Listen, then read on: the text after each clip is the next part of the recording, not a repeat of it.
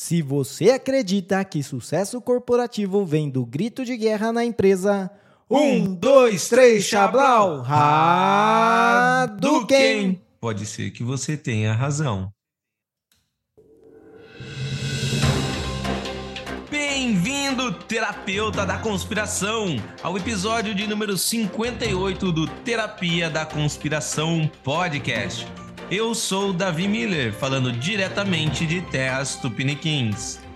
E eu sou Ariel Barcelos, falando diretamente do Sertão Andino. E vamos às conspirações da semana.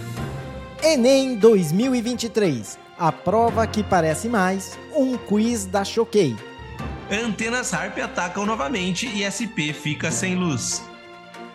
Danilo Gentili versus Samia Bonfim. Gorda não, eu tenho superávit de massa adiposa. Fala aí da visão, beleza, cara? Fala, Lili. Tranquilo aqui, tudo de boa, de boa. Que bom, cara. Nossa, semana está corrida, como sempre. E eu não sei se você viu da visão. Você andou escutando aí, eu, eu Ninguém mais fala de Ucrânia, né? Porque não é mais a guerra da moda. Mas, mas, a, mas eles já estão aí, a, as, os meios de comunicação mainstream já estão aí falando é, mal, vamos dizer assim, do Zelensky, né? Já ah, é? tem, é? é, já tem aí entrevistas com oficiais falando que o cara tá tá alucinando, que ele não consegue vencer essa guerra, não vai conseguir. Diz que tropas já estão recusando obedecer ordens de, de avançar. E, e parece que os Estados Unidos vai vai empurrar aí, vai, vai pressionar para que seja feito um acordo. Né? Porque os Estados Unidos é assim, Ucrânia foi bom enquanto durou, mas o amor da minha vida é Israel. é, é, faz sentido, né? É, realmente, o interesse maior dos Estados Unidos é Israel. Mas não sabia, não. Tô por fora da. Como você disse, né? A Ucrânia, a guerra da Ucrânia ficou esquecida já no passado, né? É, a galera já tirou as bandeirinhas da Ucrânia dos seus perfis nas redes sociais, então eu tava por fora, não tava sabendo disso, não. É.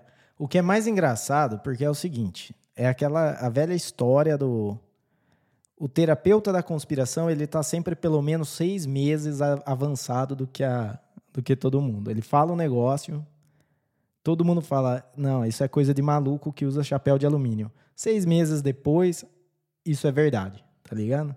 Tipo, eles, uh, na época que começou a guerra da Ucrânia e que né, os, os conspiracionistas estavam falando, olha, essa guerra aí foi provocada pela OTAN, agora a OTAN tem que baixar, baixar a cabeça e, e, negociar a paz, porque não pode. Mas não, não, porque se baixar a cabeça, ele vai invadir a Europa inteira. O Putin é um louco desvairado, vai invadir a Europa inteira. Mas parece que agora eles estão aceitando que não vai acontecer isso e que o melhor é negociar a paz.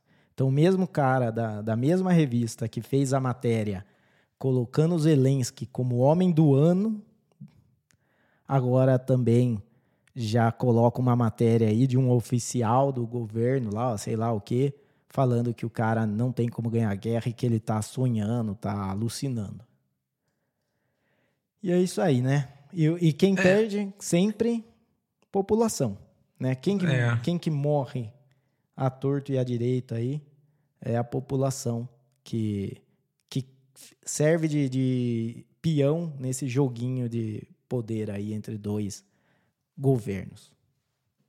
Mais é, de dois governos. É mais, né? é, o que é mais louco é isso, né, cara? Porque literalmente soldados deram a vida aí no, no confronto para depois de um, dois anos falar, ah, quer saber, deixa quieto tá ligado? É, deixa ele anexar o que ele queria anexar desde o começo e bola para frente.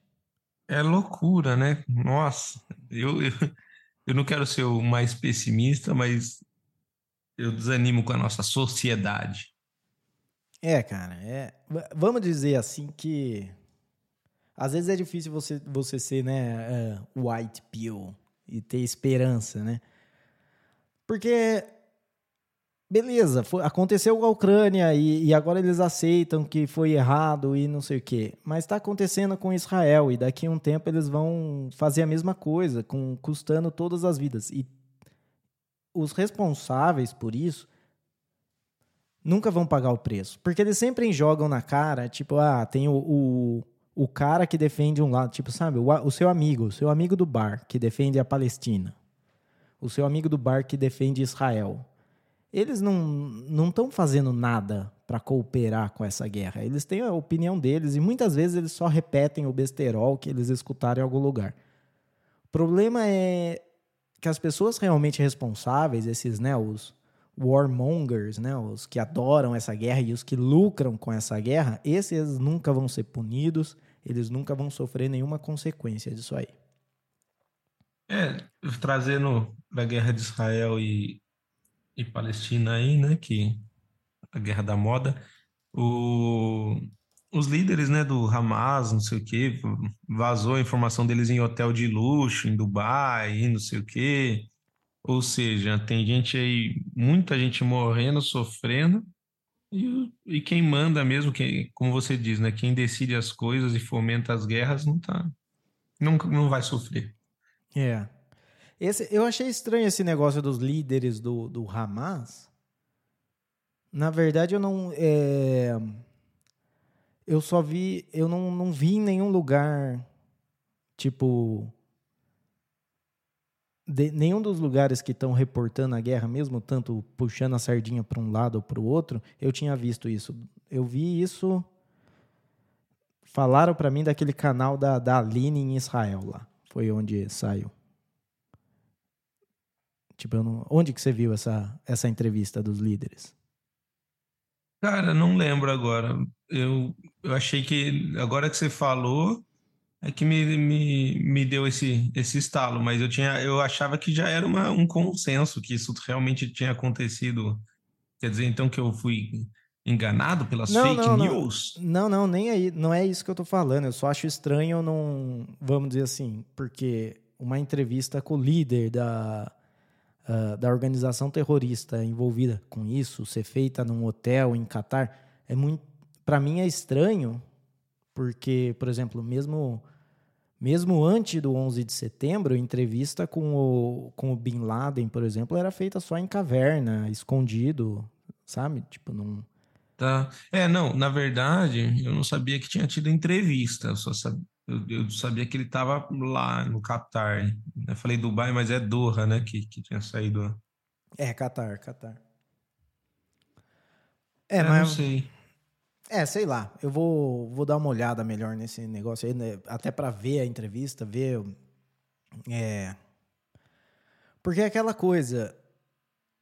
Uh, é, uma, é uma organização terrorista. Não é, não é que nem, vamos dizer assim, o o Dalai Lama, que todo mundo sabe que o Dalai Lama é o líder do Tibete, mas como a China invadiu o Tibete desde 1950, lá, desde a metade do século passado, ele está na Índia e todo mundo sabe que ele está na Índia, mas ele fica lá. Tipo, ele é foragido. O líder hum. do Hamas, ele teria, tipo, um mega alvo na sua cabeça é, é ficar então, assim. da, eu, eu tentei dar uma pesquisada rápida no Google aqui, só para ver se tinha alguma tem uma coluna, uma coluna da Veja que, né, inclusive, eu não, não vou ler agora, que é uma, é uma matéria longa aqui, mas exatamente tentando explicar o porquê que ele está vivo, esse cara, né? Ismail Haniyeh chama, o homem que ordenou o mais letal ataque contra civis. É, diz que a por que, que ele está vivo ainda, né? E a resposta é, muito, é complexa. Diz aqui, e daí tem a matéria inteira que eu não vou ler, que estamos agora gravando nosso podcast. Mas então, pelo visto, é verdade de fato que o cara tá lá e existem complicações políticas. Por que, que só não pega e mata o rapaz? Sei lá, deve ter alguma informação mais complexa. Tá comprado com o Klaus Schwab do Fórum Econômico Mundial. Esse é, motivo, esse é o motivo complexo. Ele tem acordos com, com a família Clinton. É, então. Aqui a gente vem com essas teorias que normalmente se tornam realidade, né? É. Então vamos ver. Vai ver, o cara já foi para a ilha do Epstein também, tá? Ele é da patota, entendeu? Ele é. É, é aquela coisa. O mundo hoje, a gente. Né, antigamente isso era coisa de, de quem é, alucinava de cara, mas uh, pensar em nova ordem mundial, em Illuminati e essas coisas. Hoje é só assim, beleza, a gente sabe que existe, a gente sabe que eles estão aí, a gente sabe que eles se organizam, a gente só quer saber até onde vão esses tentáculos aí da, da Hydra no, na, na política e economia mundial. Né? Né? Mas beleza, da visão, temos e-mail, é, temos e-mail dos terapeutas. A Alejandra escreveu um, um e-mail para gente aqui para comentar de assuntos dos nossos dois últimos episódios. Né? Ela comenta tanto da eleição da Argentina quanto dos filmes da Disney. Então eu vou. Ah, bora lá. É, vamos ler aqui. Primeiramente, ela parabeniza a gente nos últimos episódios. Ela diz que ela tem gostado muito, né? Ela acompanha desde o início. Uh, isso porque eu insisto né? Uh, não, brincadeira. Eu nunca tive que insistir. Ela sempre gostou mesmo de, de acompanhar o podcast. E, e, ela falou que a qualidade do programa tem aumentado muito com o tempo. Ela tem Maravilha. gostado muito. Tamo uh, junto ali.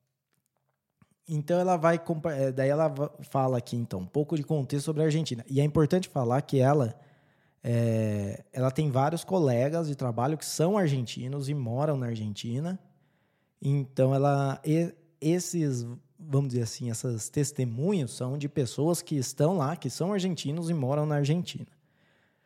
É, e ela tem conversado com eles e aqui ela compartilha os pensamentos mais objetivos que ela encontrou. Né? Ela fala que o, o círculo social dela é composto por cientistas com vínculos acadêmicos. Então, eles tendem muito a apoiar né, a esquerda, o Kirchner, kirchnerismo, que eles chamam lá, né, que é o, vamos dizer assim, é o teve o peronismo, o kirchnerismo é um braço do que continua o peronismo. Mais ou menos como a esquerda brasileira, lá o lulismo é o, o que continua o getulismo, né? É, então, é, eles consideram que o Milley é um louco que chegou com a ideia de quebrar o sistema. Ele propõe um esquema muito mais liberal. O lema da sua campanha é Liberdade Carajo, né? Então ela traduz como liberdade caramba, porque às vezes a gente tem essa impressão cararro, mesmo aqui na, na Colômbia, não é tão forte que nem a gente falar caralho no, no Brasil. Mesmo que com o tempo caralho no Brasil tá ficando menos e menos forte, né? Uh, mas parece que tem feito declarações controversas, como a ideia de liberar a venda de órgãos e crianças. Essas declarações me pare... e aí um parênteses da Alejandra, que essas declarações me parecem totalmente fora de contexto. É, eu vou terminar de ler aqui, depois a gente pode comentar cada, cada trechinho aqui. Uh, das coisas que me preocupam no Milley, além de ser louco e fazer declarações preocupantes, é que ele também não tem um partido político tão bem formado. E pode acabar que, se ele chegar ao poder, coloquem várias restrições impedindo que ele faça algo. É, a realidade é que o ambiente na Argentina está totalmente polarizado, tanto que os colegas dessa pessoa que está dando o testemunho aqui deixaram claro que só compartilharam uh, as coisas. Ah, não, aqui é os colegas da Alejandra mesmo. Achei que ela estava falando como se fosse outra pessoa.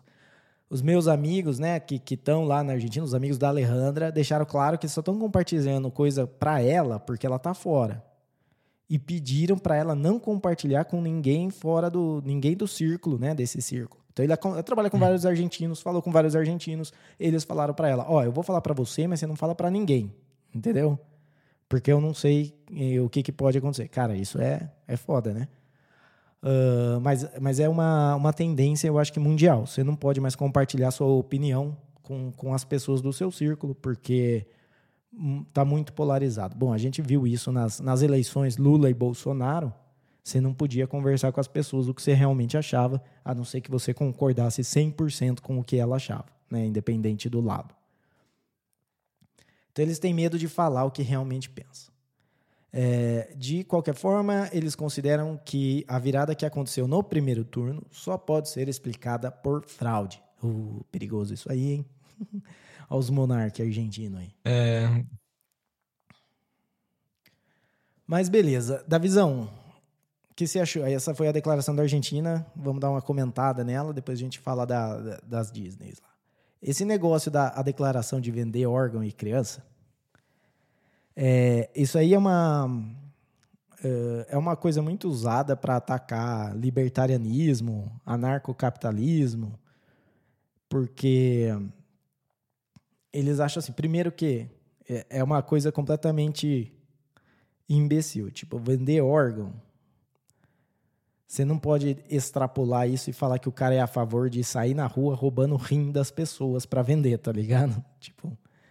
é, Eu, sinceramente, não vejo problema com venda de, de órgão. Tipo assim, se eu coloco na, na minha. Se eu vou ser doador de órgão depois que eu morrer e eu quero que meus órgãos sejam vendidos e que o dinheiro vá para ajudar a minha família, que dependia do meu dinheiro e agora não tem mais, eu não vejo nenhum problema nisso. Não vejo por que, que a, pessoa tem que ser forçada a ser altruísta ou não, tá ligado? Ou você doa os seus órgãos, ou você ah, você não doa. Tipo, não tem como você fazer outra coisa. O que acaba acontecendo é que a pessoa então fala: "Ah, então eu não dou". Então a pessoa mesmo que ela consiga conseguisse pagar por um órgão, ela não vai ter. Né? enfim. Porque imagina, tipo, o quanto de pessoa não, não seria mais. ah, não estaria mais inclinada a ser doadora de órgãos, não doadora aí, vendedora de órgãos, se soubesse que o dinheiro pudesse ser utilizado para pagar o seu funeral. Né? Não É. precisava fazer prever. Você falava, não, eu vou doar meus órgãos e com o dinheiro eu pago o funeral. Sim, é, eu não sei, eu não sei que, que, que resultado prático isso ia ter, né? Eu tenho um, um pouco de preocupação com aquelas pessoas mais pobres mesmo, que às vezes estão esperando para receber algum órgão e, tipo, nunca receberiam um órgão, né? Porque quem tem dinheiro ia comprar e quem é pobre nunca ia ter, ou não. Não sei. eh, Da, vamos dizer assim, o sistema de órgão de doação de órgão, tampouco você pode escolher para quem vai ser o órgão, entendeu? Você vai numa fila lá controlada e, e tem um negócio.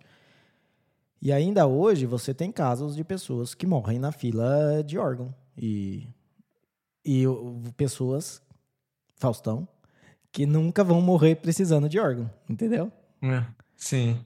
É, é, é, se a gente, se a gente trouxer para esse cenário toda a corrupção que, que tem no Brasil, a gente pode dizer que já existe a venda de órgãos, né? Porque pessoas ricas já não morrem na fila. É. Então, é, puta, cara, é, é, é uma discussão realmente muito complexa. Mas, enfim, acho que a gente está distanciando um pouco porque o fato é, eles usam Eles usam essa- isso, essa esse fala. argumento, porque se eu falar pra você que nunca me impactou alguém falar assim, ah, você viu que o cara lá é a favor da venda de órgãos? tipo, a imagem que você tem é essa, tá ligado? Tipo, pô, o cara é a favor dos nego acordar na banheira cheia É. de gelo, faltando um rim, tá ligado? E não Sim, é. não E- é. e- mas, mas a mídia atual, ou talvez sempre foi assim, não sei, mas ela tem, né, essa forma de, de lidar. Ela, ela pode transmitir a notícia com a entonação que ela quiser. Então, ela quer fazer que o, que o Milley seja um louco, ela só fala assim, um candidato libertário que é a favor da venda de órgãos. Tipo, o cara provavelmente tem um monte de ideia. Eles pegam essa, que dá para transformar em algo bizarro e macabro e É, e- e super simplificam ela só num jargão. De ele vende Isso. a favor de, de venda de órgãos e, e crianças. Né? O É. que. E, nesse do e crianças é até incorreto, né? Porque não, ah, não é a favor da venda de crianças, mas venda da tutela da criança, que é uma adoção. Do mesmo jeito que existe a adoção que você paga é, uma, uma associação, uma, né, que você faz o processo por- através de uma, ai, como é que chama? De uma agência de adoção, você está pagando para a agência te dar um- a tutela de uma criança. Em vez de você pagar a agência, você paga direto para a família que vai que, que vai abrir mão da criança, né? Então, até poderia ser a agência que vai receber a criança, paga para a família, a família é, recebe uma grana aí por ter porque por ter vendido a tutela da criança. Eu sei que às vezes parece que não tem coração, mas a alternativa aqui é a família dar a criança e continuar passando fome, entendeu? Porque. É... Mas não pode ter um outro efeito colateral da família começar a ter filhos para vender? Seria ótimo. Seria ótimo, porque tem um monte de gente aí querendo filho que não pode ter. E, e se tiver gente disposta a colocar o corpo para trabalhar nisso aí, vai ficar muito mais fácil de, de adoção, adoção da visão. É, é um processo completamente complicado do jeito que é hoje por conta dessas de, das restrições. É meio que as, as, as organizações que cuidam disso, elas elas trabalham como se elas não quisessem que as crianças fossem adotadas, entendeu? Elas não querem, porque ah, não, o, você não é católico, então você já está para baixo no ranking, dependendo da de onde você está, entendeu? Ah, você é, é homossexual, então você já está para baixo no ranking. Tipo, tem um monte de coisa. Mas, mas e. E, por exemplo, caramba, velho. Se prepare. Do jeito que o nosso mundo é doentio, o que, que eu consigo imaginar? Uma família fazendo filho que nem louco para vender, outra família comprando que nem louco para vender órgão, entendeu? é, mas aí, é, são, são coisas que, que são problemas reais, atuais, não, não são problemas gerados por, por isso. E o que você precisa ter é achar isso e punir. Controle. Entendeu? Não, é, porque você, o que você está falando é a partir da, da, minha ideia, mas não é diferente do que acontece hoje. Que o que tudo bem, crianças não são compradas, elas são sequestradas. Olha que, que da hora, né? Tipo, Entendi. E não é como se o, o seria muito mais fácil você ter você ir atrás, porque hoje muito do tráfico de pessoas uh, acontece também uh, escondido atrás do, do tráfico para pessoas que querem adotar, por exemplo.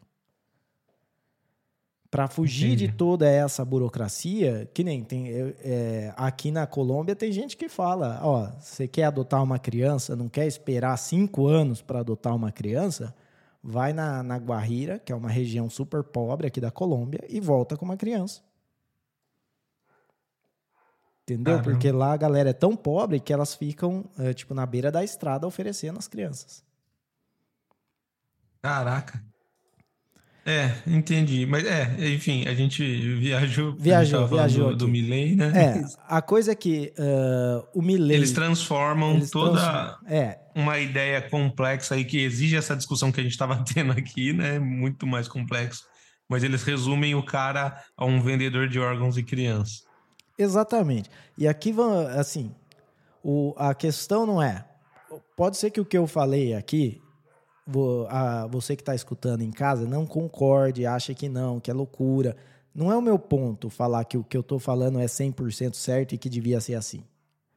O meu ponto é, não é absurdo, entendeu? Não é uma, não é uma ideia de louco. É só uma ideia tipo, olha, eu realmente acho que, que tem um argumento para por que isso é ético e de por que isso funcionaria. A gente pode discordar na, na questão moral. Eu mesmo não sei se eu sou uh, a favor de, de, de famílias uh, serem reprodutoras profissionais, tá ligado? Tipo, não sei se. Eu sei que tem um argumento ético, eu sei que eles podem fazer isso. A propriedade é toda deles, eles, né, o corpo deles, é o sêmen, é o óvulo, tal. E eles podem fazer isso. Mas é legal você morar num lugar que tem isso? Tá ligado? Tipo, você, gostaria de viver numa sociedade com isso? É, aí já entra o conceito moral. Eu não sei se eu queria meus, meus vizinhos sendo reprodutores profissionais, né? Uh, mas isso aí, uh, vamos continuando aqui. É, que se deixar hoje, como a gente tá um pouquinho mais folgado de tempo, eu gasto tudo só no e-mail. Vamos falar então agora da parte da. Tem mais alguma coisa para falar dessa parte do Milen? Não, acho que. É. é, Ah, só para ler. As casas de aposta estão dando vitória do, do Massa. Ah, É, é, no- as casas de aposta são muito mais confiáveis do que é, do que pesquisa, né? Para você Aham. para você chutar essas coisas, para você saber. É, a gente só vai saber aí depois, é, acho que é a semana que vem ou na outra, o- a eleição. E, e vamos ver. É, eu. É aquela coisa, né? É o, é o que eu falei. Se, se não ganhar, tipo, só. Né, você só pode ter pena do, do povo argentino, porque é daqui para pior. Não quer dizer É. que se ganhar vai ficar bom, entendeu? é, eu, na verdade, meu pensamento é mais esse. Se eu tivesse lá, eu, eu tentaria uma mudança, tá ligado? É.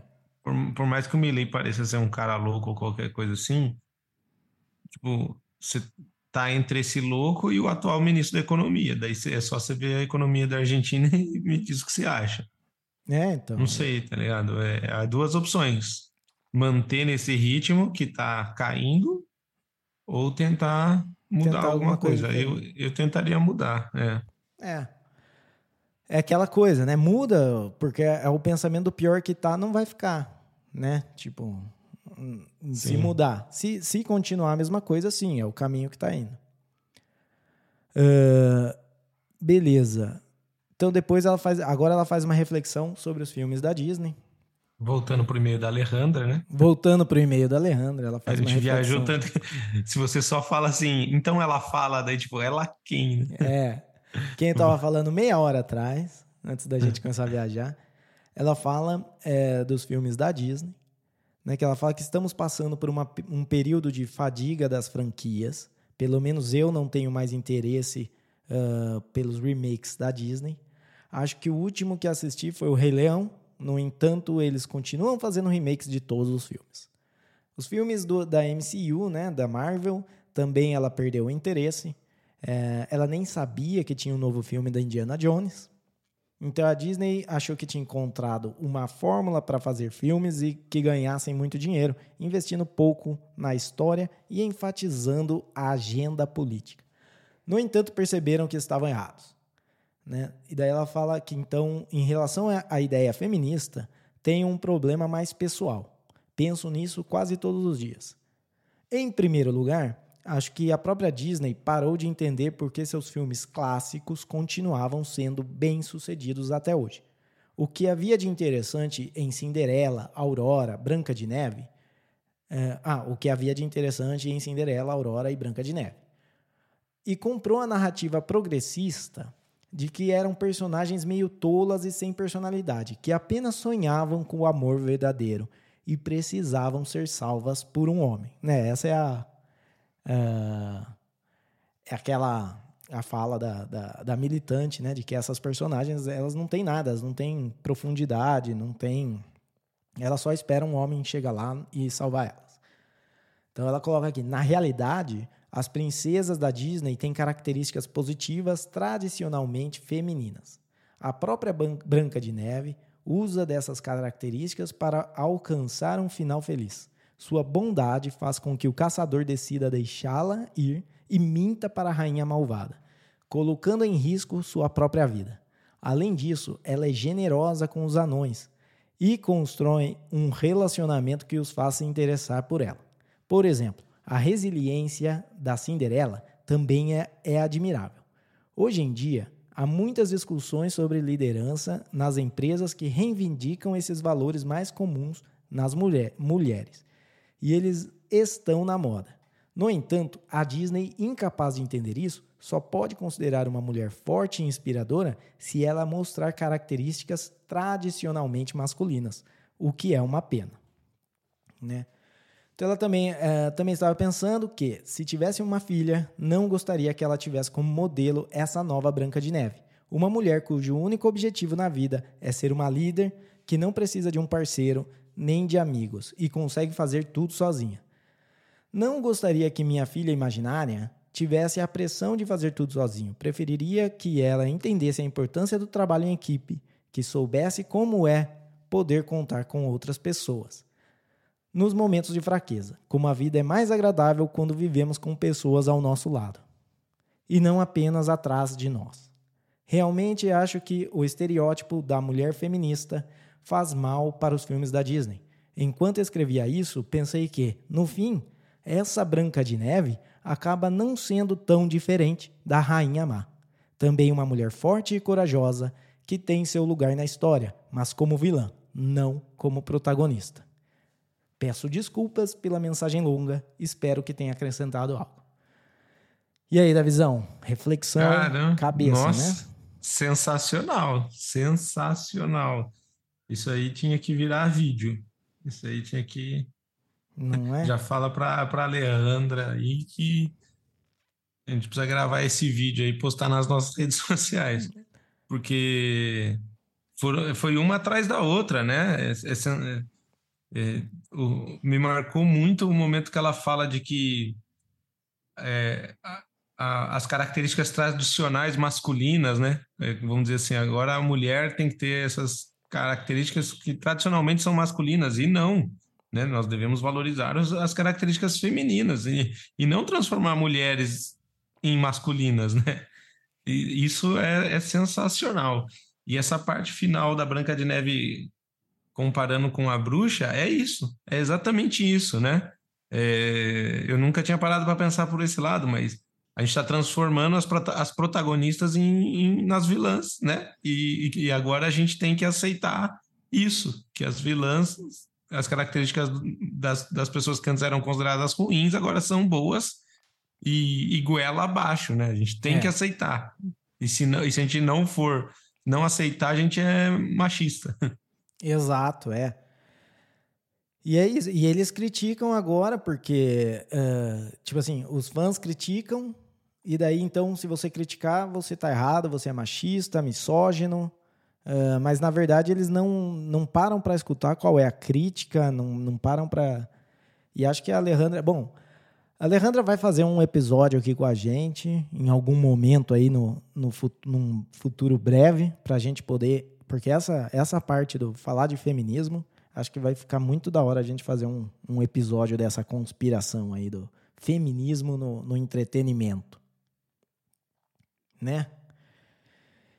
E, bom, se você também quer escrever para a gente, quer que a gente discuta seu e-mail, se você tem algumas ideias aí, alguma teoria, é, manda para a gente no contato arroba terapia da conspiração.com.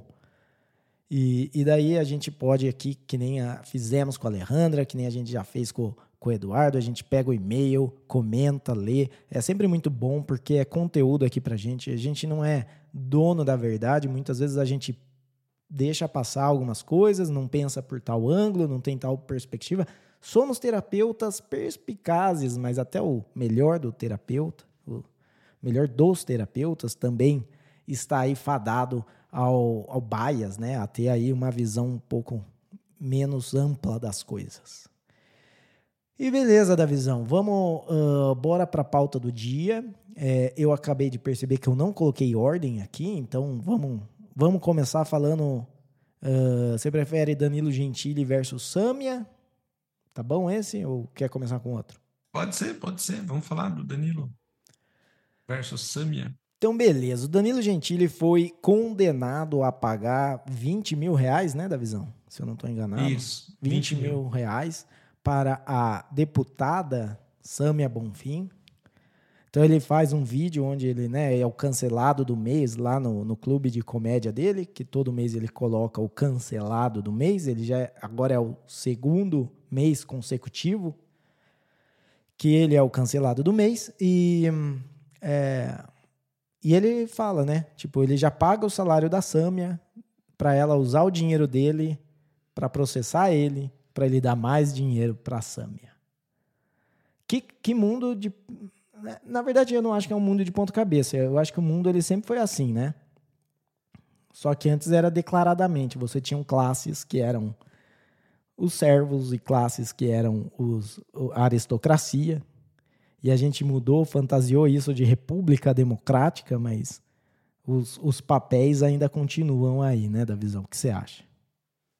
Não, é exatamente isso, né? É, o próprio Danilo falou, não só gasta o dinheiro público para fazer isso, para ele dar mais dinheiro para ela, mas tem a questão também de a gente já tem um, um setor jurídico todo congestionado, então ela mesmo congestiona ainda mais o setor jurídico com mais um processo, porque porque ela se sentiu ofendida que ele fez piada sobre é, ela ser gorda e não sei o quê.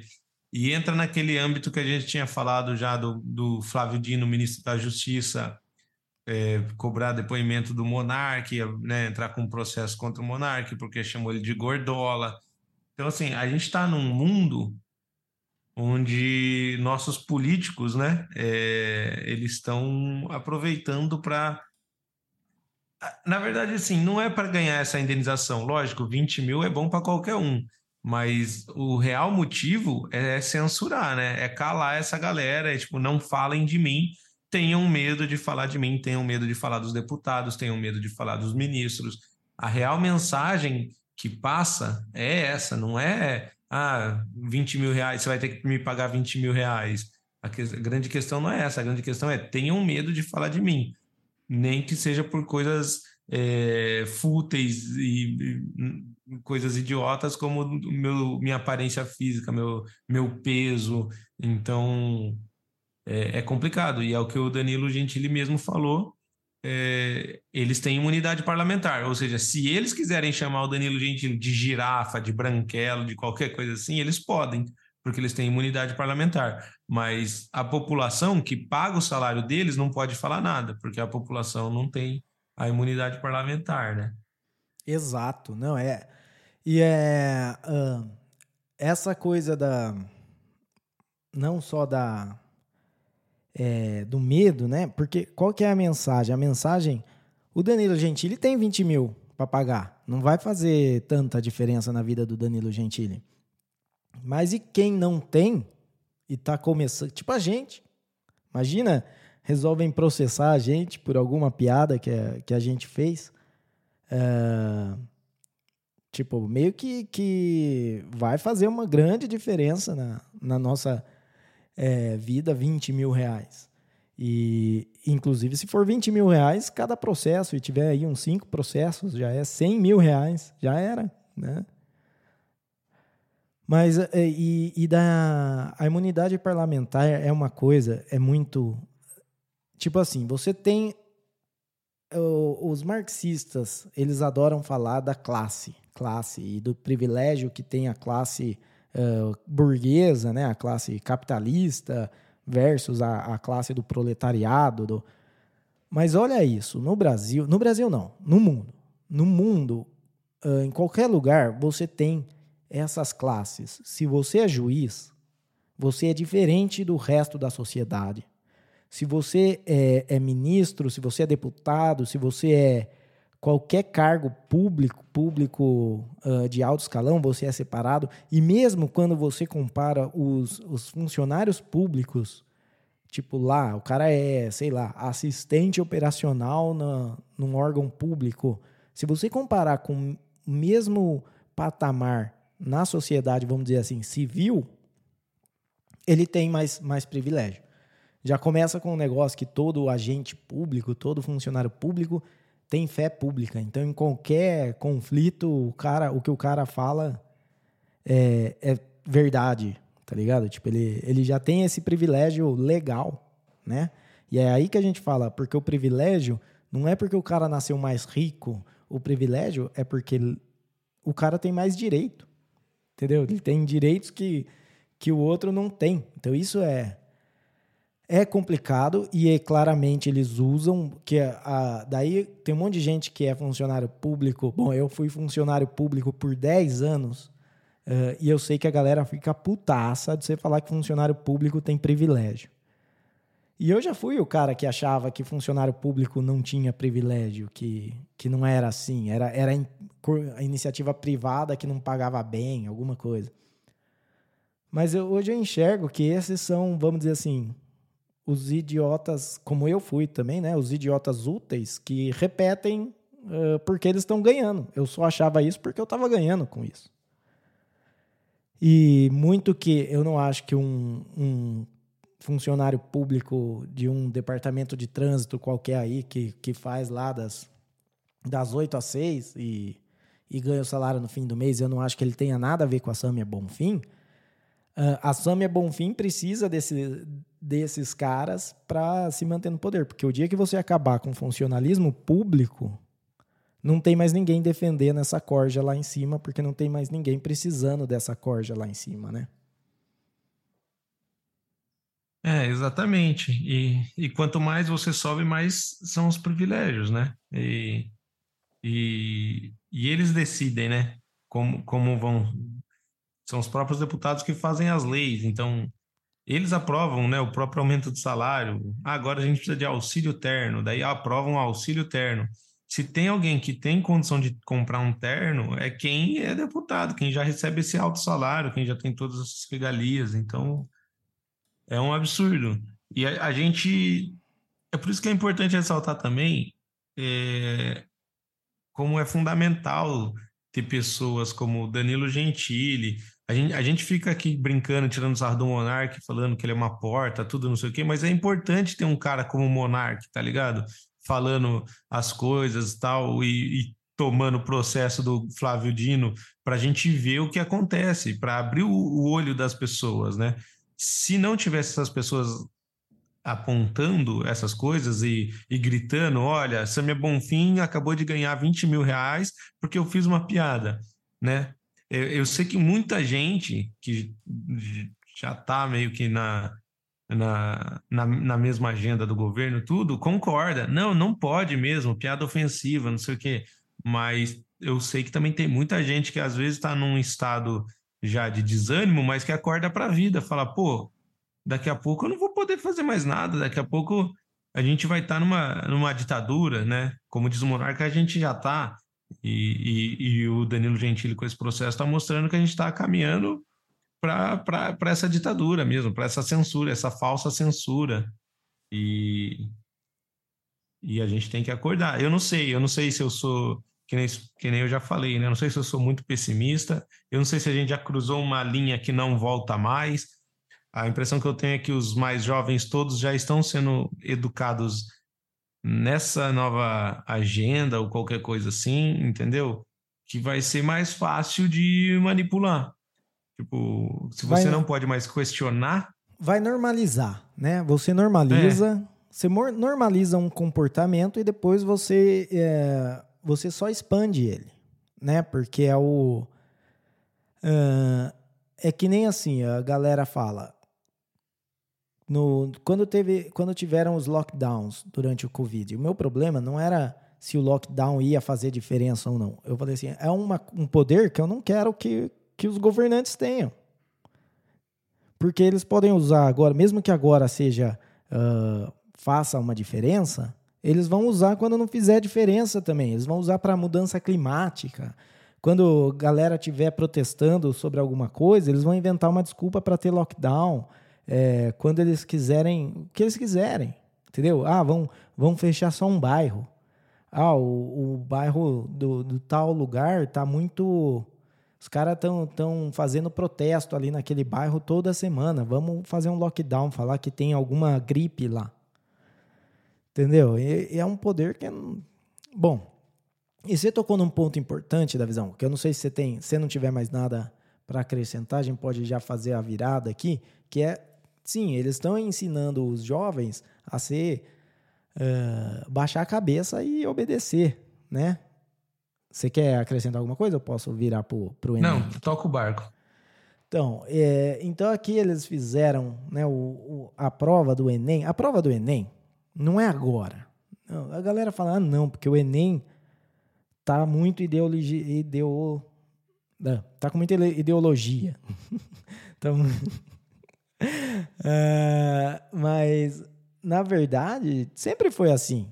Cara, eu lembro quando eu fiz o Enem, em 2004, eu acho que foi o ano que eu fiz Enem. Uh, e é, eu fui horrível no Enem eu fui bem nos vestibulares que eu fiz.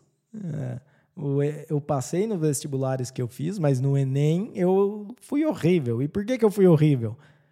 Na época não fazia ideia por que, que eu fui horrível. Mas deixa eu só fazer um, um, hum. um parênteses aqui, para quem estiver ouvindo às vezes mais novo. É, na nossa época, que a gente é idoso já, o Enem ele não servia como vestibular para entrar em nenhuma faculdade. O Enem ele era um, uma ajuda, né? De acordo com a sua condição social e a sua nota no Enem, você melhorava a sua classificação em vestibulares. Só, só, só para explicar, porque às vezes alguém está vendo você falar que é, tinha os vestibulares e tinha o Enem. Hoje em dia já existem várias faculdades que não fazem mais vestibular, considera a nota do Enem. Mas na, no, na nossa época era diferente. O Enem era uma prova, mas tinha um aspecto social, assim, para ajudar na, na nota do vestibular. Entendi. Então já era uma merda. Não, já era uma merda, eu sei que já era. É, mas tinha também a prova do vestibular, que a prova do vestibular aí era a matéria que você aprende na escola. É. E o Enem era aquelas merda de. A mesma merda que você viu na prova nos, nos tweets é, essa semana. E, e, era isso. E eu fui mal no Enem. Na época eu não entendia por quê. Hoje em dia eu entendo. Eu falo, cara, eu nunca me toquei na, quando eu estava no colegial que, que existia esse viés, que existia essa coisa. Né? Eu, Sempre fui um cara que curtia muito exatas, história, literatura não era muito a minha praia, apesar de não cair mal nessas matérias também. Mas quando chegou no Enem, eu fui horrível. E é claro, eu não respondi o que eles queriam. Não pare... Sabe que nem no, no, o Caetano Veloso viu a pergunta da própria música lá, e ele falou: Ah, para mim todas as alternativas estão certas. E para mim era mais ou menos isso, tá ligado? Eu falei, ah, dependendo de que lado você tá, uma alternativa pode ser certa, a outra pode ser certa. E, e, e o Enem, então, é meio que isso. Tipo, você, né, da visão? Você, você tem a sua. Como foi a sua experiência com o Enem? Você também fez, né? É, eu fiz. É... Cara, eu não sei. É... Na, na minha época, eu não lembro. Eu, eu acho que não era tão polarizado assim. É, eu acho que já tinha, né, toda uma questão, mas eu não sei, eu, eu acho que não era tão questionado. Vamos, vamos dizer, comparando agora, né, com as, o, o, como que se diz, o, o pessoal lá do agronegócio, lá, o, a frente do agronegócio lá no, no Congresso, que entrou com uma, uma ação, um processo, sei lá como é que chama, para anular três questões.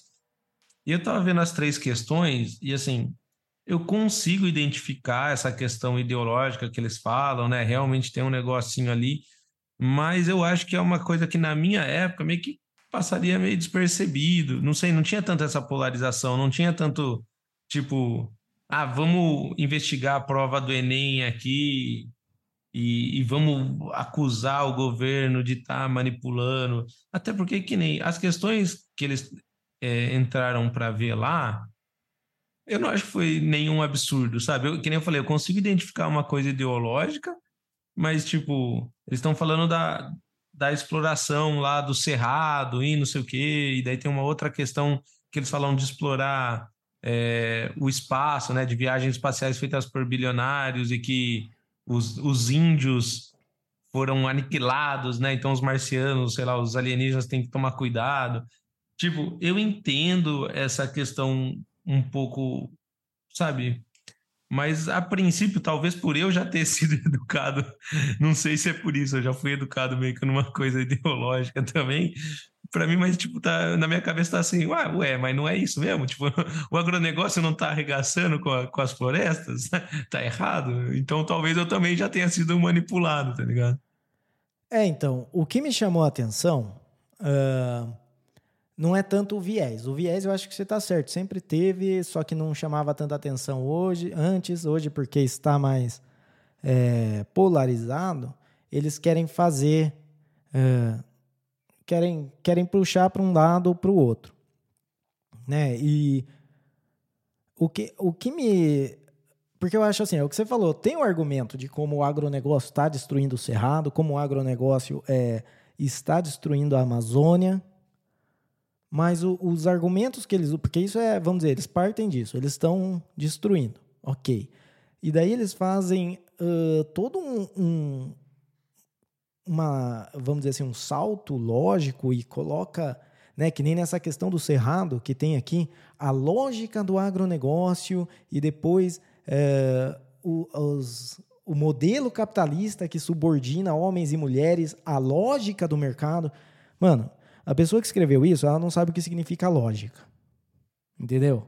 Ela é, ela é o ela é o pondé, só que em vez de usar a priori, ela usa lógica. É, cara, lógica é, é, não é a lógica do mercado, não é a lógica, é a lógica. É, é se isso, então aquilo. Se não, aquilo outro, sabe? Se A contém B e B contém A, então A igual a B. Isso é lógica.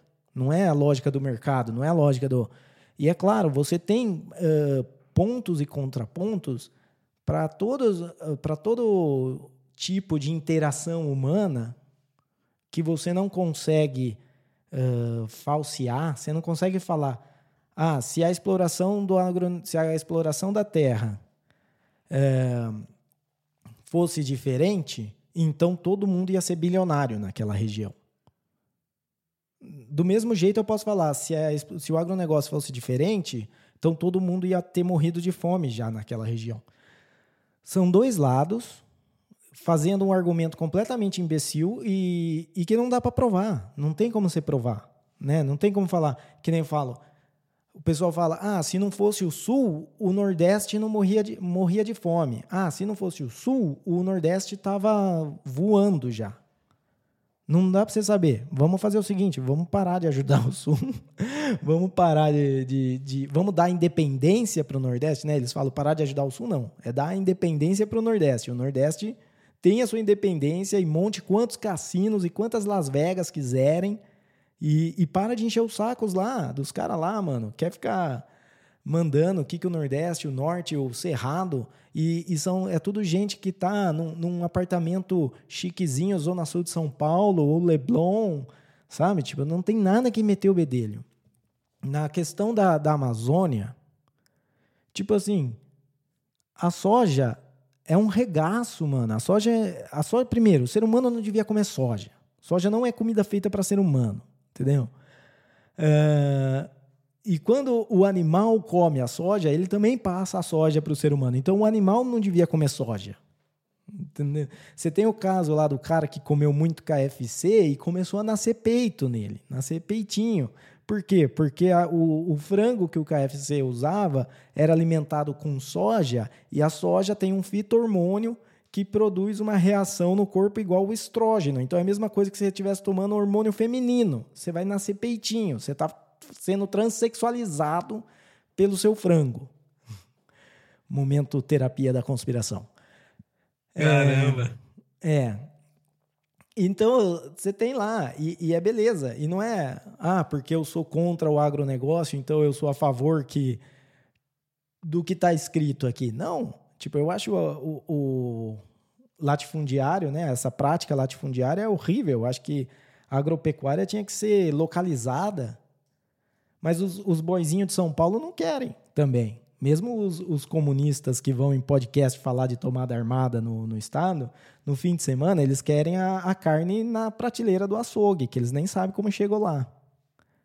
Entendeu? Eles xingam pra caramba o agronegócio no, na sexta-feira e no sábado eles compram a carne no supermercado lá, feita pela galera, a mesma galera que ele xingou pra caramba na sexta. Então, o que está errado no fim de todo esse discurso aqui, é ter o Enem. Entendeu? é, é existir essa prova. Não importa qual viés ela tem. Por quê? Porque agora o Enem é, é tipo. É o vestibular, entendeu? As, as faculdades federais é o, é o Enem. E existem outras faculdades que já estão adotando, tá ligado? É, não não está não tá verificando nada, é só, é só para verificar quem, quem pensa parecido com a ideologia da moda. Daqui 30 anos a ideologia pode ser diferente, então eles vão selecionar pessoas diferentes. Eu sou contra esse tipo de prova que é feita pelo governo. Na verdade, eu sou contra o governo como um todo. Então, uh, como é que um político vai avaliar quem merece estar na faculdade? Quem merece estar na faculdade? Quem vai votar em mim Essa é a ideia do político. Entendeu? Como é que o, o Ministério da Educação, a galera fala, ah, o MEC, tão bom, não sei o quê. Não, uma merda, tinha que acabar. Tinha que não ter Ministério da Educação.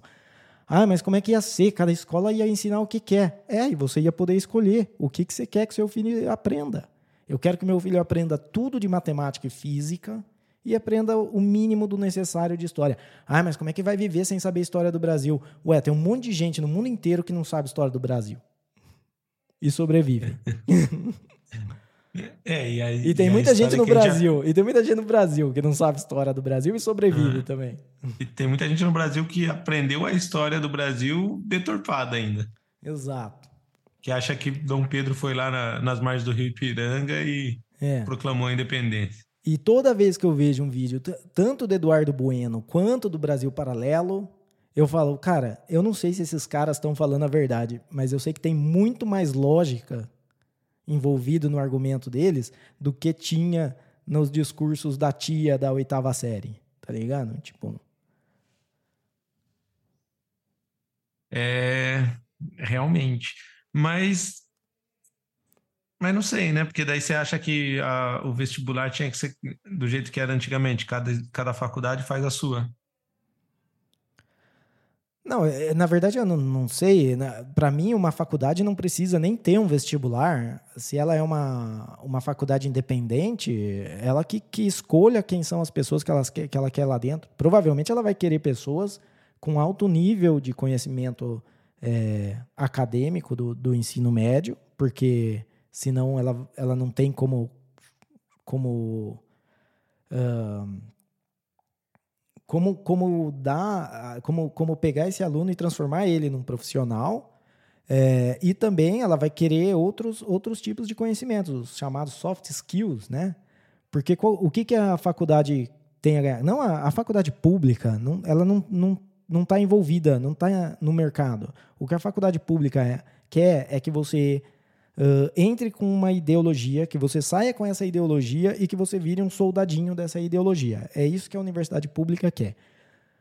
Ela usa o, o ensino acadêmico, a, ela te dá uma profissão como uma desculpa para ela existir, mas ela é um centro doutrinador, na verdade, sempre foi.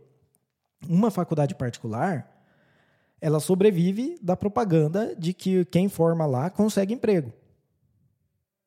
Entendeu? Ela não, não recebe verba. A faculdade pública, ela, quando ela é ineficiente e quando ela não consegue uh, cuidar dos seus gastos, ela pede mais dinheiro, mais imposto, né? mais dinheiro de, de pessoas que não estão na faculdade pagando dinheiro para as pessoas que estão na faculdade. É o, a pirâmide invertida do, da, do, da assistência social.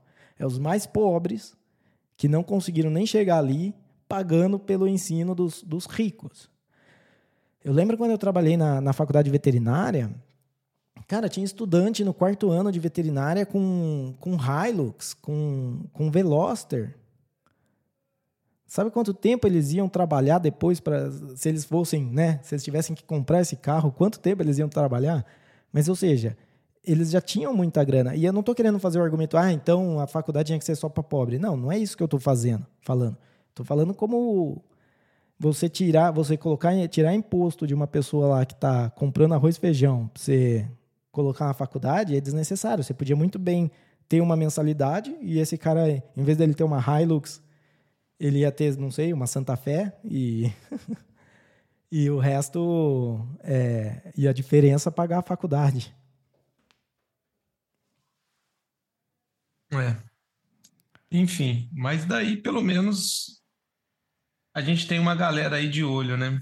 Tentando fazer alguma coisa, que é o que eu falei, é importante estar sempre questionando. E não é só porque o atual governo, né? No governo passado também já tinha as mesmas coisas, as mesmas coisas de ideologia daí do governo Bolsonaro, então é. tem que ficar de olho aí, porque senão, como você disse, vai normalizando e, e depois vai expandindo. Sim. E só da. Acho que fechar aqui um, o, o última das questões que a gente falou da Amazônia, do Cerrado, e daí tem. Eu não entendi porque essa foi. Vamos dizer assim, eu entendo porque é um. Vamos, porque alguém defenderia isso no Twitter. Eu não entendo porque virou parte dessa. Porque para mim é uma a questão que não tem nada a ver com as outras duas. Tem a do Cerrado, tem a do, da Amazônia. Claramente contra o agronegócio. É, e daí tem essa que é o, o cartoon lá, um, uma charge do, da exploração do espaço. Com um alien lá falando com um índio por um tablet, falando: não confia nesse povo. Tipo. É, então, na verdade, é, eu sinto que é, é, é por conta da polarização mesmo. Porque, como a gente sabe, a esquerda defende mais os índios e. Ou pelo menos diz que defende, né? Usa desse artifício de dizer que está defendendo os índios. Então, essa frente do agronegócio que é mais direita aproveitou já o embalo, que já tinha duas questões, falou: ah, já põe mais essa também. Mas eu também não achei nada ideológico, só, eu, só, eu só entendo é. porque que, tipo, se fosse escolher para ah, essa aqui é da galera da esquerda ou da direita, eu escolheria essa charge como sendo da galera da esquerda, mas só porque já, já tem essas brigas. Sim, mas, o, ah. mas a questão envolve um texto falando bem e uma charge falando mal. Porque os outros, eles estão claramente, tem um, um viés ali, tem só um lado que está certo. Essa aqui fala dos dois lados. Por um lado, é a corrida né, financiada por bilionários vai trazer avanços tecnológicos que toda a sociedade vai, vai poder desfrutar. E o outro falando, olha, eles vão colonizar e, e não confia nesse povo. Ele tem esse, essa visão romantizada do índio, e de que como os portugueses, né, os portugueses aqui, espanhóis, os, os ingleses chegaram e, e acabaram com tudo assim, tipo, como se fosse muito consciente, né? Cara, você está falando de 1500, você está falando de um, né? Você não está falando de um megalomaníaco gênio do mal, né? Você está falando de um cara que é, né? aceitou ir numa, numa viagem que era quase um suicídio para chegar numa terra que não tinha nada, e, e daí, beleza, a maioria dos índios foi morta pelos europeus, mas sem querer, tá ligado? Foi pelo, pelas, pelos vírus, bactérias que, que tinham e que os, os índios nunca tinham tido contato. É, cara, e. É que eles têm que, que colocar. É, e tem que colocar. O, outro... o cara de hoje, né? é. né? O branco de hoje é o mesmo branco que era o malvado daquela época. Tipo, é. é a coisa mais imbecil do mundo. Como se o cara soubesse, ó, vamos lá, vai ter um monte de ser humano chamado índio e a gente vai aniquilar eles para pegar o lugar. É. Não é isso que está acontecendo. É, para mim essa charge, ela, tipo, eu não vejo nada de demais, parece meio que uma uh, alguém que tem essa visão do, do índio, do mesmo jeito que tem a galera que sempre faz uma, uma piadinha comparando alguma coisa com uh, com campo de concentração. Tipo, é, você tá claramente não entende nada do que aconteceu e você tem essa visão e você coloca esse detalhe dessa visão aí e tenta fazer uma piada. Não tem nada demais, eu acho. É só, sei lá, preguiçoso, talvez. Não acho muito engraçado. É. Né?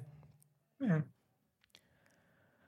Sei lá, você consegue ver alguém olhando essa shard e achando que foi, nossa, que puta sacada? Não, eu acho que é Tipo, normal, né? É, não, tipo, é, sei lá.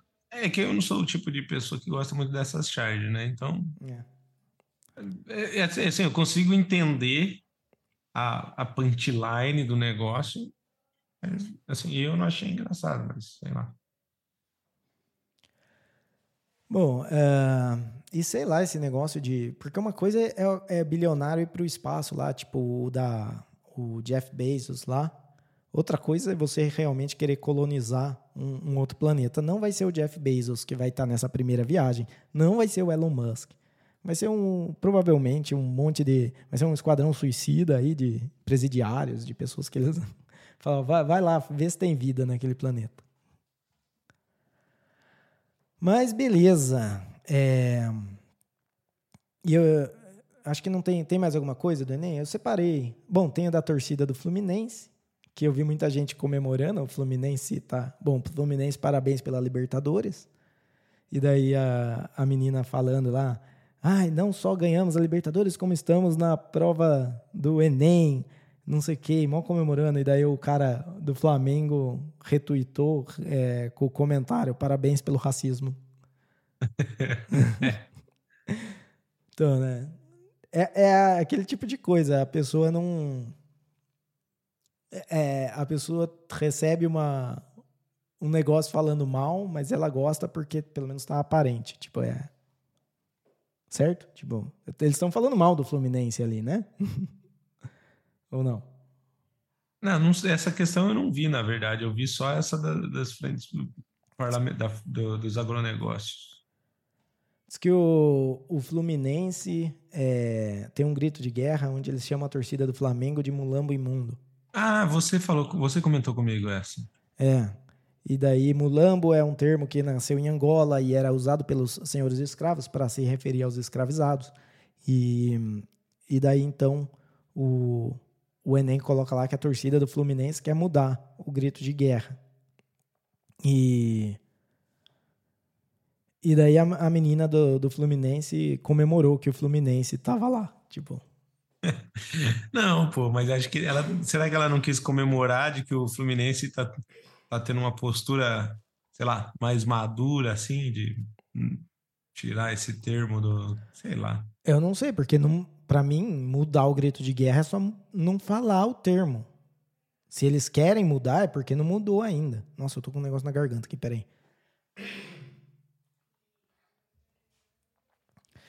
Se eles querem mudar o termo, é porque não mudou ainda. Então tá tendo alguma briga lá para não. Vai ter a galera que fala, não, isso aí é, é como é que fala? É, lacração. Lacração. Mulambo é só mulambo. Cara, mulambo, para mim, mulambo nunca teve, nunca foi, nunca teve referência a negro. Mulambo era uma pessoa suja, para mim. É, para mim também, mas. Quando eu falo mulambo. É, é, que nem você falou, né? Vai ver a origem da palavra, não sei o quê. É, não, mesmo que seja a origem, seja exatamente isso, do, tipo, o, o jeito. É que nem cretino. Cretino é uma pessoa que vem da ilha de Creta. Mas não é com esse com esse tom que a gente usa. Seu você veio lá da ilha de Creta. Eu vou falar isso agora quando eu quiser chamar alguém de cretino. Não é? Ah, você veio lá da ilha de Creta, meu. Então, sei lá, as palavras mudam sentido e em algum, alguma época elas tiveram um sentido normal e hoje elas são ofensivas ou elas eram ofensivas e hoje são normal. É, eu não, eu acho que assim tá na intenção que você usa. Se os caras chamam o flamenguista de mulambo imundo uh, para ofender, o que provavelmente é.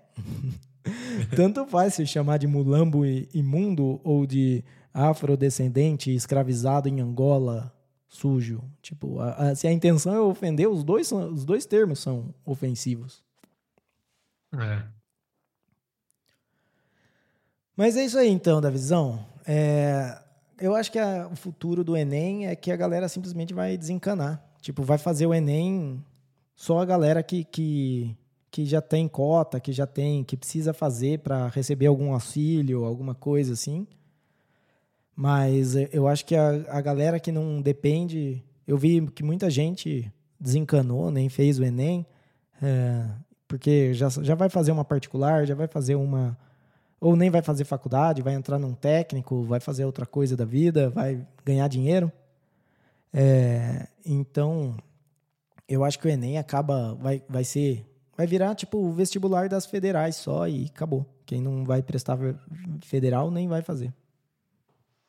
É, pode ser. Eu estou bem por fora né, nessa questão dos vestibulares. Eu nem sei qual faculdade aceita Enem ou não.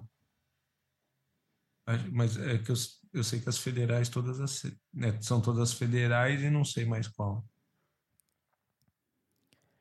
É, uh, tem que ver, porque com essas questões aí, você vai avaliar o quê, né? Se bem que eles têm, eles têm duas provas, né? Essa foi uma prova que é zoada e daí eles têm uma prova que é de matéria séria, não sei. Eu vi que tinha duas provas. Eu não sei também. Mas Bom, beleza. O Lucas nunca vai ter que se preocupar com o Enem. Show de bola. Pelo menos isso. Uh, o próximo assunto aqui, é, acho, nossa, hoje estamos estouradaço no tempo. Vamos falar aqui das chuvas em São Paulo. Bom, não tem muito para falar também, né, Davi? Acho que é esse. Quer, quer falar do Twitter antes? Fala do nosso Twitter aí antes e daí a gente entra no. ah, Beleza. eu, vou, eu Galera- vou pegar um copo d'água, peraí. Tá, vai lá. Pessoal, é, aviso aqui rapidinho o nosso Twitter, o nosso X, né? Que agora se chama X ou X. Procura lá Terapia da Conspiração ou o nosso arroba, arroba podcast TDC. A gente está bem mais ativo ultimamente, a gente está tentando deixar o nosso Twitter bem ativo. A gente está crescendo bem aos pouquinhos, chegamos a mais de 80 seguidores, o que é pouco para quem vê umas páginas grandes, mas a gente está crescendo aos pouquinhos. Então, se você está acompanhando a gente por aqui e tem um Twitter, tem um X, segue a gente lá para interagir com a gente e pode conversar com a gente, pode mandar DM ou qualquer coisa desse tipo. Temos também o nosso e-mail, que já foi falado aqui, contato arroba terapia da conspiração.com. Então, assim como hoje no, no, no início do programa a gente leu aqui o e-mail da Alejandra, você quer interagir, alguma coisa que a gente falou aqui, você pode mandar também o seu e-mail para contato arroba terapia da conspiração.com. Certo, Ariel? Você quer falar do Certo. podcast, do podcast em 2.0? Lembrando aí que ah, o nosso podcast é compatível com o podcast em 2.0. A gente usa capítulos, transcrição em texto e, e também o velho for velho. Ah, se você quiser usar essas funcionalidades, você tem que ter um aplicativo que seja compatível com elas. Opa!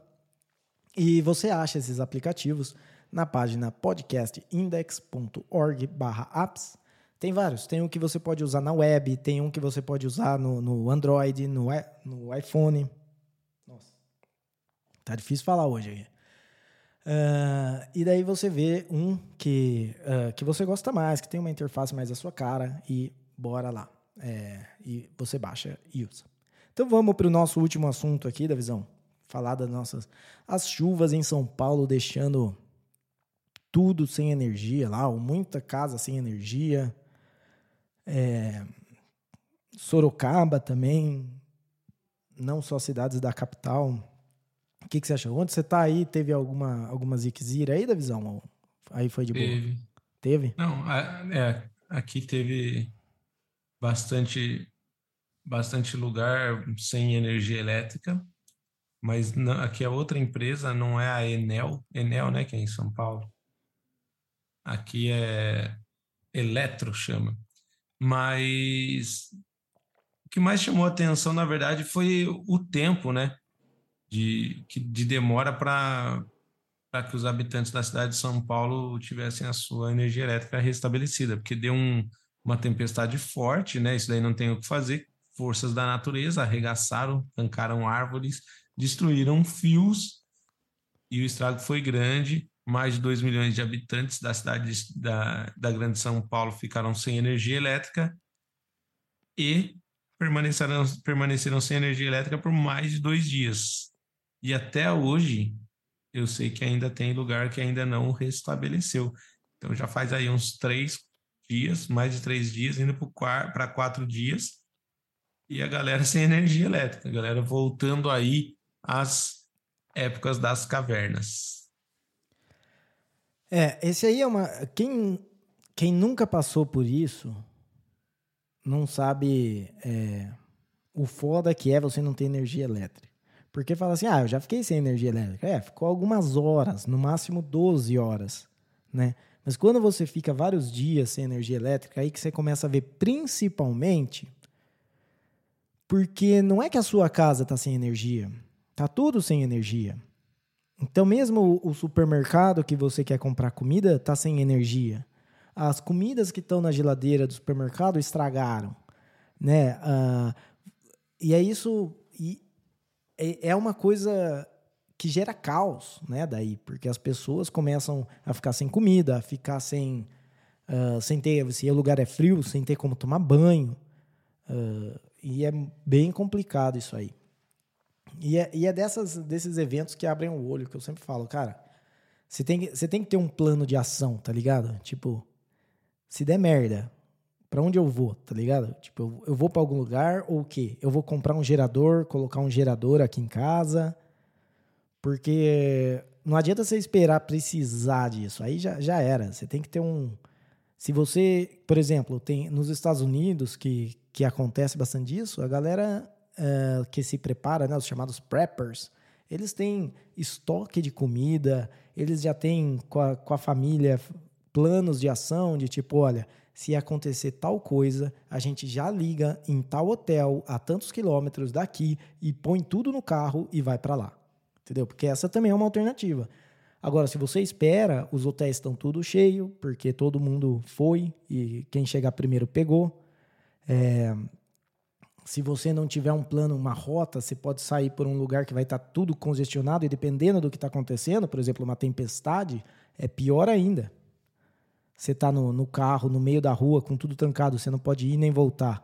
Aqui, aqui onde eu moro, teve uma, uma chuva violenta semana passada e o caminho para chegar aqui ficou fechado, tipo assim, você demorava umas quatro horas para passar, uma, uma, coisa assim, para ir daqui para lá, né? Aí é você vê, você fala, ainda bem que eu não preciso ir daqui para lá. É, então, realmente, né? É, eu ainda dei sorte porque eu não tá, eu fiquei sabendo que aqui na minha cidade acabou a energia, mas eu não estava aqui. Eu estava lá na cidade dos nossos pais que também deu uma chuvona, arrancou árvores. Eu imagino que deve ter um lugar ou outro lá que deve ter ficado sem energia elétrica. Mas lá, hum, lá na casa dos nossos pais estava tranquilo. E realmente, né? A gente não, às vezes não se prepara tanto para essas coisas. Mas chamou atenção também a própria empresa de energia elétrica, né? A galera ficou pé da vida e, e acendeu aquele sinal de alerta, né? A, a, principal capital do país, o centro econômico do país, se der uma chuva forte, arregaça com energia elétrica lá e não tem o que fazer. É, eu acho que o, o que chamou mais atenção foi isso. Ah, com certeza, não é? E você pensa assim, se São Paulo respondeu tão devagar e com tanta ineficiência, Imagina as que não são o uh, principal centro econômico do país. É por isso que, tipo assim, tem que estar tá na. Eu acho que as cidades, né? A gente já falou disso, não. Não sei se a gente já falou aqui, mas se não falou, estou falando agora. Grandes cidades, elas estão para acabar. Entendeu? Elas já estão em declínio. Não estou falando que vai acabar no que vem. Não estou nem falando que vai acabar daqui 10 anos. Mas elas já tiveram o ápice delas e elas já estão em declínio. Então, uma hora vai acabar. E eu acho que um dos motivos é isso. Você tem, você confia tanto em coisas que você não tem como ter controle. Porque viver em cidade grande é difícil. Tem gente que mora em casa em cidade grande, mas a grande maioria é um apartamento, um apartamento pequeno. E não tem como num apartamento pequeno você ter um, um sistema de, é, de backup para energia. Não tem como você ter uh, instalar um sistema de aquecimento a gás, por exemplo, num apartamento. Por quê? Porque você depende de toda a infraestrutura do prédio. E na, aqui na Colômbia é comum o aquecimento a gás, mas no Brasil não é. No Brasil o aquecimento é elétrico, é chuveiro elétrico. Que, aliás, é, é uma é uma coisa que não é normal aqui na Colômbia, chuveiro elétrico. Você, você, até tem, já vi já em alguns lugares, mas a maioria dos lugares é a gás, ou mesmo que seja elétrico, é um aquecimento central elétrico, não é o chuveiro elétrico. E então, se você aí está morando numa grande cidade, talvez já tenha passado pela sua cabeça que que tá que já não está mais tão da hora que nem estava antigamente, né? É, eu, eu eu acho isso também. Para mim, eu, eu sou meio suspeito para falar, porque eu nunca morei num grande centro, né? Mas eu, eu imagino que com a tecnologia, as coisas é, sendo remotas, cada vez mais remotas, né?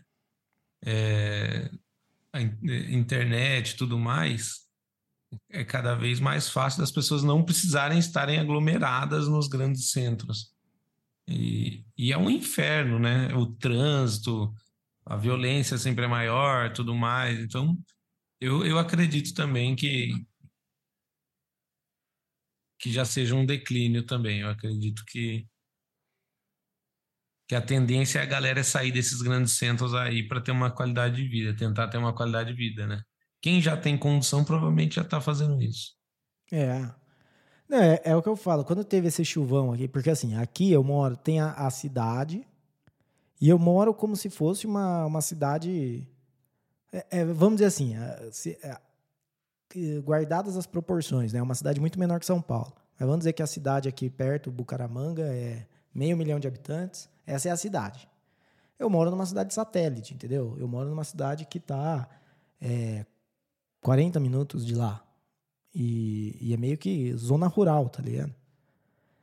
É, a galera fala, ah, por que, que quem tem grana vai morar nesses lugares? Não estou falando que eu tenho grana, mas eu, tipo, mas por que, que eu vim morar aqui? Porque meu trabalho me permitia. Tipo, eu não precisava estar tá lá para trabalhar.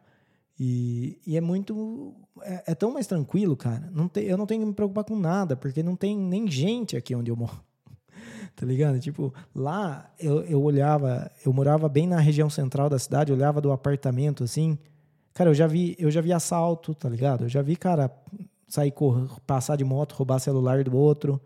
É, tinha é, dois quarteirão da, da minha casa, teve um protesto lá, botaram fogo numa agência bancária. É, cara, já teve vezes que, a, que o conflito com a polícia e os protestos lá, e os, e os protestantes vieram quase na porta da, do prédio que eu morava.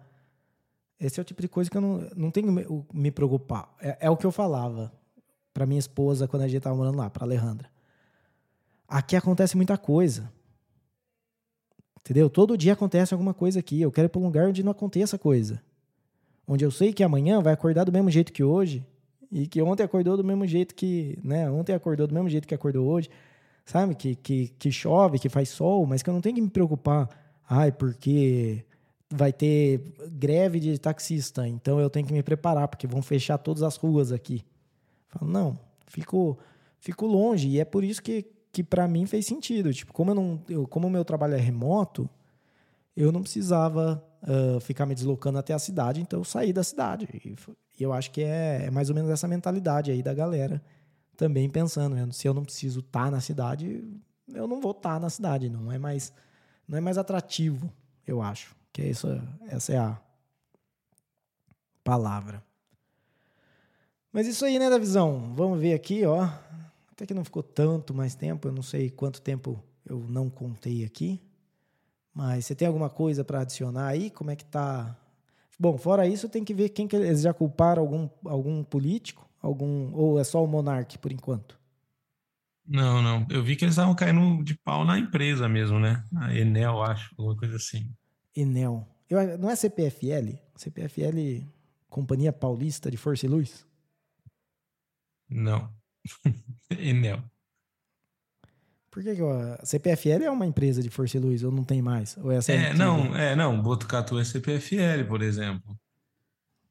Ah, tá. Mas, mas a, é que nem eu falei, apesar de ser companhia paulista, não é do estado inteiro. Lá, lá em Botucatu é CPFL, a região de Sorocaba, é o Cerquilho, não sei, é Eletro, Eletra, Electra, sei lá. É tipo TV tem isso. Cada região tem as. é, eu não sei como é que funciona, na verdade. Mas são várias empresas no mesmo estado. Mas beleza. Bom, pelo menos eu não Chique. vi. É, eu não vi muito bafafada de mudança climática, o que é sempre um bom sinal, porque eles sempre tentam jogar essas coisas, essas tragédias em cima de, tá vendo? Mudança climática. Beleza, então. É, bom, a gente, a gente, já deu os avisos. Vamos então aqui fazer o nosso sabedoria da conspiração, né? Falar o que, que a gente aprendeu hoje. E, Davizão, é, você quer falar aí o que, que você aprendeu hoje? Cara, eu aprendi que não chame o, os seus governantes de gordinhos. Uhum. Tudo bem você apoiar o Hamas como a CB Bonfim. Você só não pode falar do, da dieta deles. Exato. E, e eu aprendi que a lógica do Enem tem um significado diferente do que a lógica né, da, de todo o resto do universo. Né? Lá você pode moldar aí, falar coisas sem sentido e você só joga a lógica do mercado ou a lógica do capitalismo e, e nessas duas palavrinhas aí, nessa combinação de palavras, você tem, uh, você pode fazer qualquer qualquer uh, afirmação baseado nisso, porque é uma, uma combinação que não significa nada, mas vende a sua ideologia. E com isso chegamos a mais um final de episódio. Muito obrigado a você que escutou até aqui. É, obrigado pela paciência. Se, se você gostou, compartilha esse episódio com um amigo seu. Se você não gostou, compartilha com um inimigo seu, provavelmente ele vai gostar. Se você foi bem no Enem, parabéns. Se você foi mal no Enem, fica tranquilo, você está no caminho certo. Não tem, não tem nada de errado com você, não. Se você nem fez o Enem, cara, você nem, né? Tipo, você nem precisava ter escutado esse episódio, você não vai aprender nada mais aqui. Você já sabe tudo. É, da visão, com, considerações finais. É isso, galera. Muito falei, obrigado. Falei aí. esse, S, falei esse S muito carioca. Deixa eu falar de novo. Considerações finais. É isso, galera. Obrigado aí para quem está ouvindo, para quem está curtindo e nos acompanhando. Lembrando, siga-nos no X, no Terapia da Conspiração, ou a, arroba podcast TDC, lá no X. E muito obrigado. E se a gente falou alguma verdade aqui, Saiba que foi sem querer.